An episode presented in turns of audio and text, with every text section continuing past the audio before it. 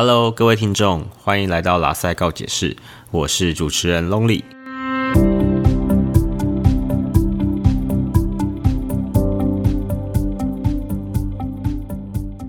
今天这一集呢，要来跟各位听众聊一聊，为什么我们要拒绝别人的要求这么的困难？有时候我们明明知道。或是明明不想要答应帮这个忙，却不知道为什么还是被别人牵着鼻子走。其实这个跟心理学里面谈的顺从 （compliance） 这个概念呢是非常有关系的。今天呢也会跟大家介绍，要让人顺从，或是你曾经一直顺从别人，是中了哪四种的策略。希望你学习完以后呢，以后就知道要怎么样去凹别人。哎，不是啦，是说能够辨识各种的人际陷阱。哼哼。那么顺从呢的这些。例子在生活中我们会非常的容易遇到，比如说路上的直销，请你填个问卷就好，结果莫名其妙就进一步被抓去了试用产品，或是填写课程报名表。你都还没反应过来，诶，结果你就竟然被熬着做这件事情。那我想先说直销没有不好哦，我讨论的是你不想但却无法拒绝的这个现象，是有什么样心理学的知识呢？那还有啊，像是去百货公司说要拿试用品，产品才刚拿到手，柜姐柜哥就说来填写一个资料你才能拿，后面呢就无止境的说你可以用什么产品啊，怎样组合在特惠啊等等的。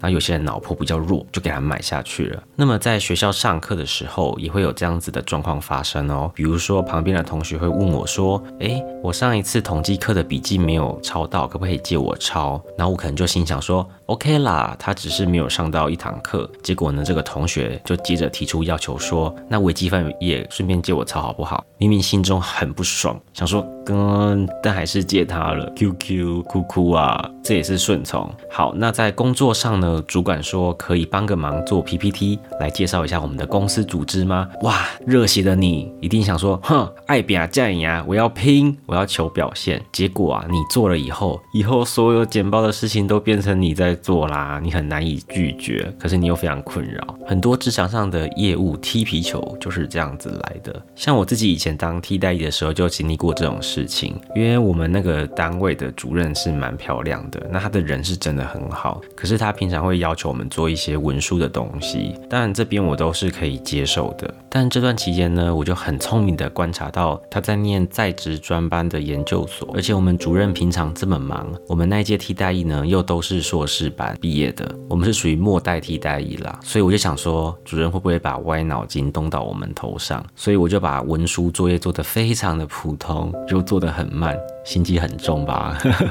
不过我另外一个学弟呢，就想说他要得到主任的认同，所以他就超级积极认真，到最后呢，夸张到主任的研究计划、文献，甚至课堂报告。都还会带学弟请公假哎，那经历过上述这些事情之后呢，你当然就是要帮主任做论文喽。学弟应该想说烦死了吧，哈哈哈哈哈。他不知道啊，我可以躲过很多的劫难，都是因为心理学的关系。我就想起以前呐，在我们学校有的指导老师还会关心说，你最近过得还好吗？以前我们都傻傻的吃过亏，想说，啊，最近还好啊，啊感觉好像嗯还可以适应啦。就会教授呢就会跟你讲说，哦，那你可不可以？来帮我收案啊！而且这个案子可能跟你做的论文或是一些主题是比较没有关系的，啊，又是教授嘛，你就有点比较不好意思拒绝他。接着呢，你开始收案之后呢，你就会帮忙分析、开会之类的。所以后来呢，我都有察觉这些事情，我都会说我很忙哦，压力好大哦，身体有些问题，不太舒服。当然是真的有啦，只是我可能七分会讲成十分，怎么办？各位听众听起来会觉得，哎，我这个好像很阴险。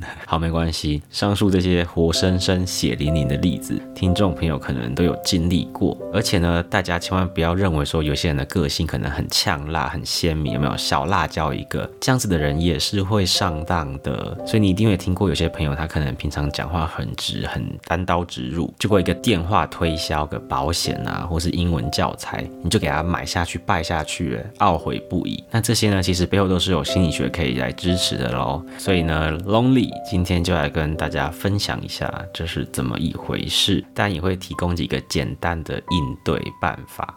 那么首先呢，我们来说明一下为什么我们会那么容易顺从别人。第一个呢，就是善用语言。我们在说话的时候速度非常的快，所以有时候你根本没有时间思考对策。比如说，你就会讲说，哎，那个帮我一下啦。或是以前那种我们小屁孩可能想要翘课啊之类的，那可能同学没有呼群勾当说，哎，没关系啦，就不要去上，不会怎样。然后你可能就是根本没有思考清楚，说你不上课可能会造成怎样子的代价，然后就没有多想，然后就跟着去做了。或是小时候啊，你的父母可能会跟你讲说，你以后长大一定会养爸爸、养妈妈，对不对？如果你是小孩，你总不可能说，哎妈，shut up，闭嘴，好，不可能嘛，对不对？而且那个。情形下一问，整个人就愣住啦，根本没有时间去思考。所以呢，在路上一样被人家推销，或是说在百货公司拿试用品的时候，哎，先生，请你留一下来试用看看。好，你就很顺的会去配合别人。这个例子啊，我就想到以前我在台中去逛街的时候，然后路上就有那种算命的，我觉得算江湖郎中吧，然后他可能就很缺业绩。我觉得最厉害的地方是什么？就是我经过他的时候，因为我觉得长得是比较年轻一点啊，我看起来不是那种很熟的那种长相。最厉害是什么？还要说，哎，弟弟，然后他的手就这样一拨，然后我就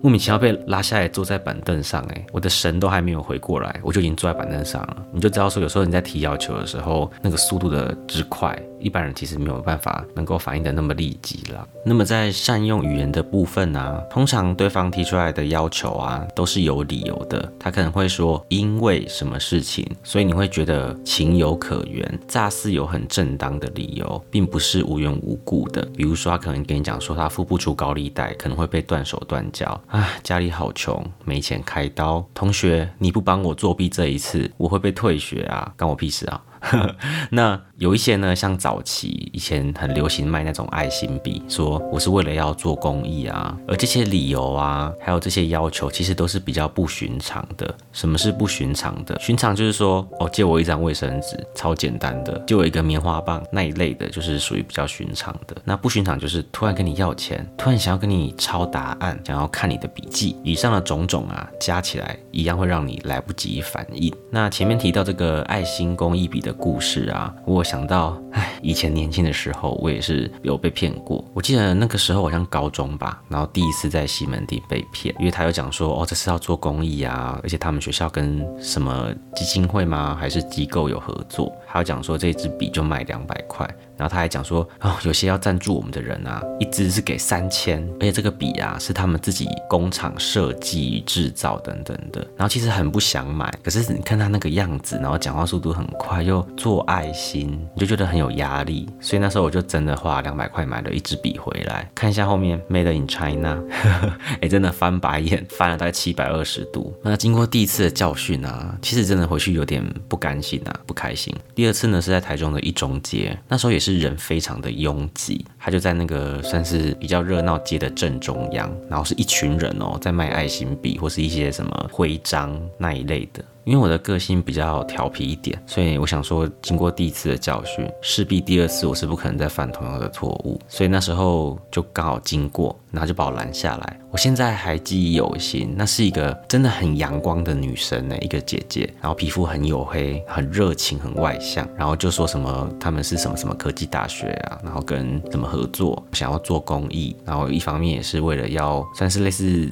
臂展之类的吧，结果呢，我这个人多爱演戏，我就想说，好吧，就可能闹一下，然后他就跟我讲说，哦，他真的自己是也是过得很辛苦，然后他们学校也是很用心在做这样子的事情。其实他们那个明明就是同个工厂，就是批发来的，一支笔就几块钱而已。他就拿着笔，然后还有一些就是相关的商品，就放在我手上，我就说，哎呀，真的听到你那么 感人的故事，我真的。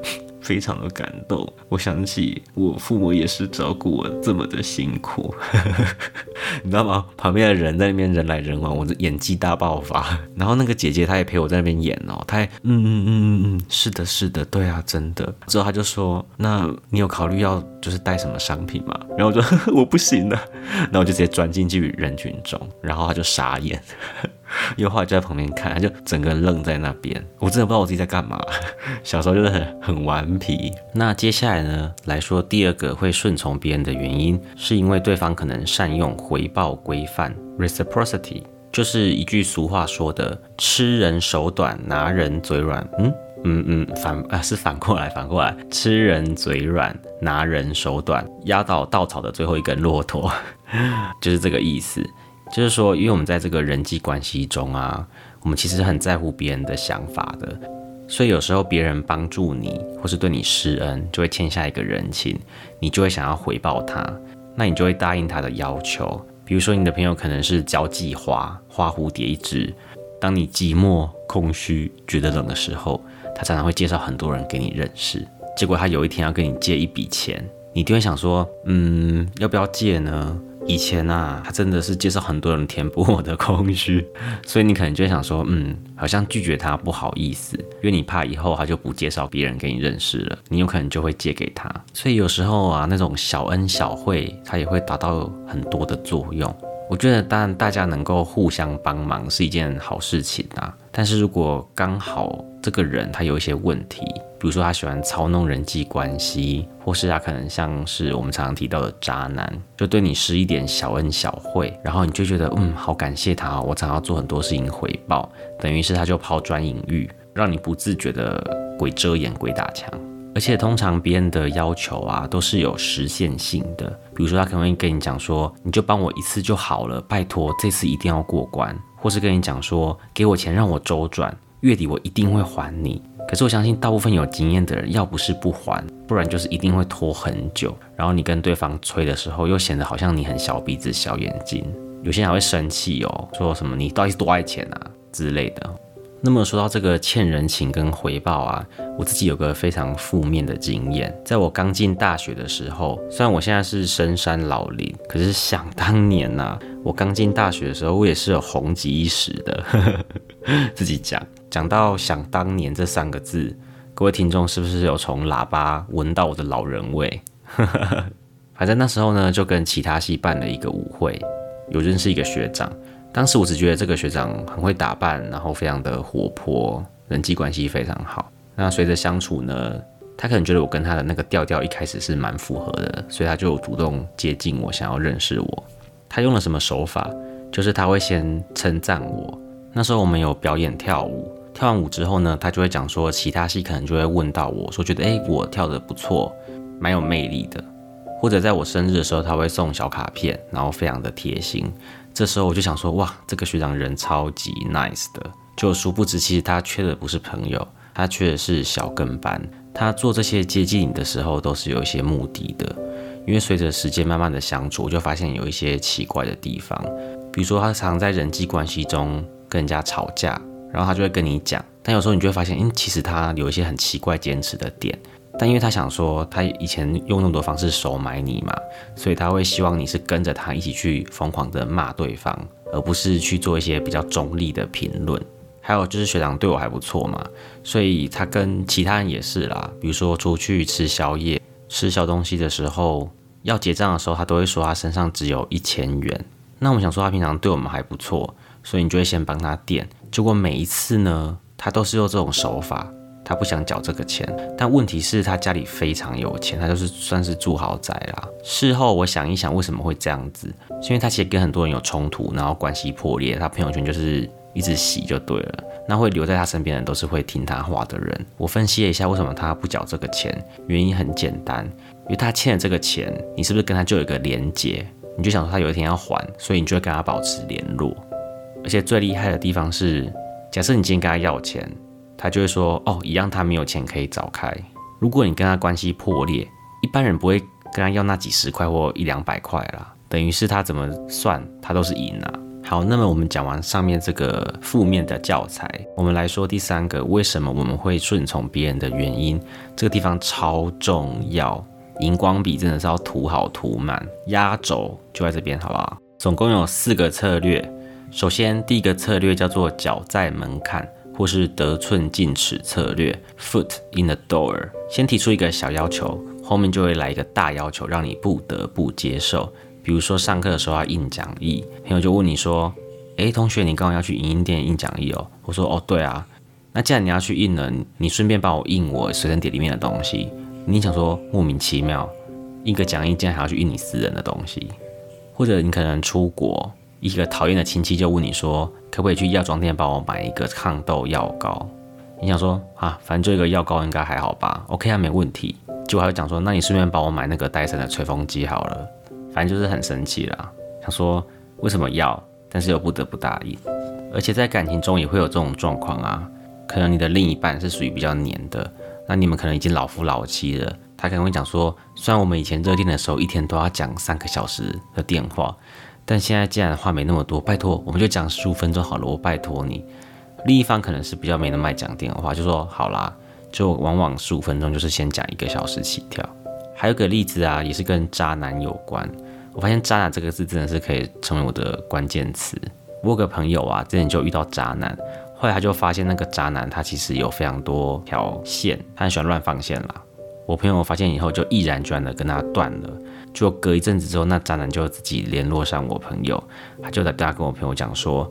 他错了，他心里有病，因为他是有什么忧郁症之类的。我朋友当然很生气啊，他是不会上钩的，他就没有在信这一套。结果那个渣男就爱兵政策，他就说：“拜托，那你跟我出来见五分钟就好了，你只要跟我见面五分钟，我好好跟你解释。你不满意，你马上走人就 OK。想也知道，你光是到那边，怎么可能五分钟见面三分情呢？要赏他巴掌时间都还不够，一定不止五分钟啦。不过后来我朋友就是没有去了。因为已经看穿他以前那些伎俩了。接下来第二个策略呢，叫做门在脸上 （door in the face）。先提出一个大要求，就像门这样咻甩一个在你脸上一样，然后再提出一个小要求让你接受，跟脚在门槛策略是相反的。举个例子好了，以前我们在念书的时候，老师可能会说，这次的期末报告至少一万个字哦，要写万言书。哇塞，各位同学叫苦连天，Oh no，不要饶过我，老师拜托哈。老师就说好啦好啦，五千字好不好？呜，同学们整个嗨起来有没有？哦，拜托你们别傻了，老师其实是想要让你们写五千字好吗？对不对？以为你打了五折就给你很大的恩惠，没有，这就是门在脸上有没有？先甩你一个。一万字，再提出一个五千字，然后你就想说，好啦，那五千字听起来好很多，但其实不是这样。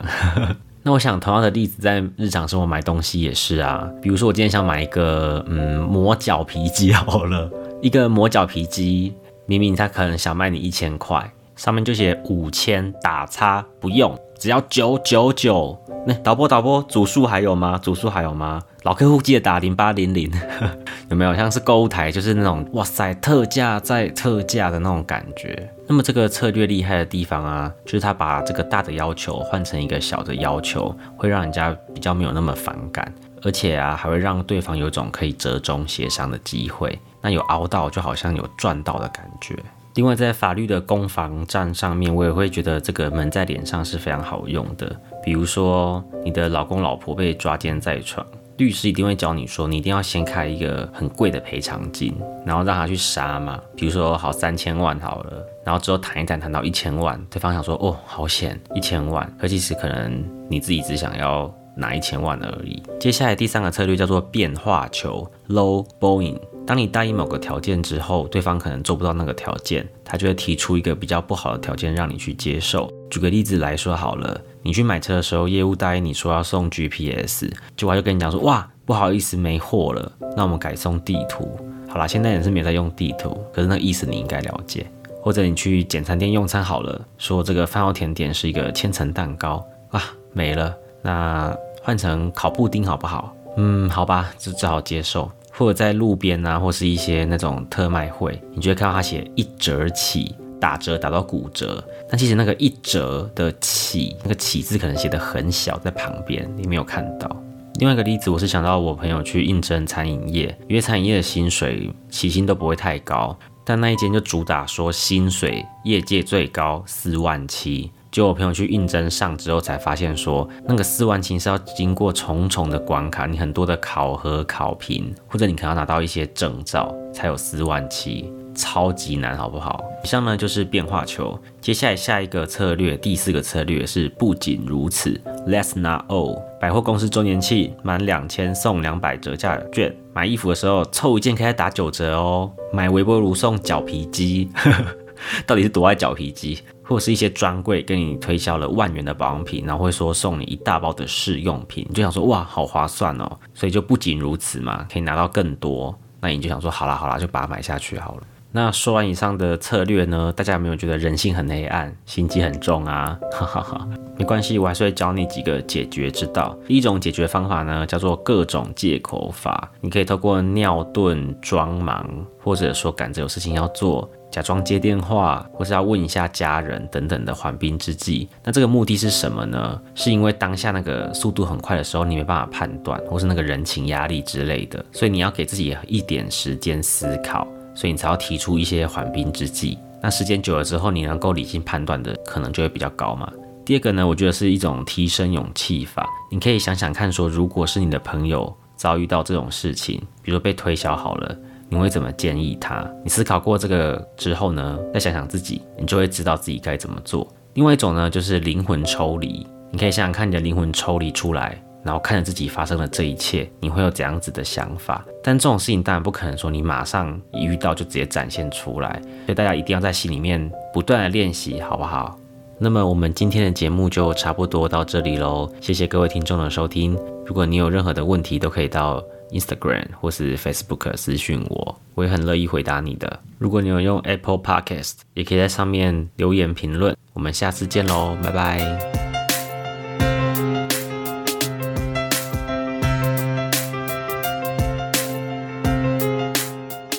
嗨，各位听众，我又回来了。本集已经结束。如果你喜欢我的 podcast，欢迎你像老鼠会一样一个就一个帮我分享出去，也可以评论或是私讯给我你的看法哦。另外，如果你听完我的节目觉得很有收获，也非常欢迎你抖内给我一笔抖内一事情，拜托拜托，开玩笑啦。拉塞告解释，我们下次见，拜。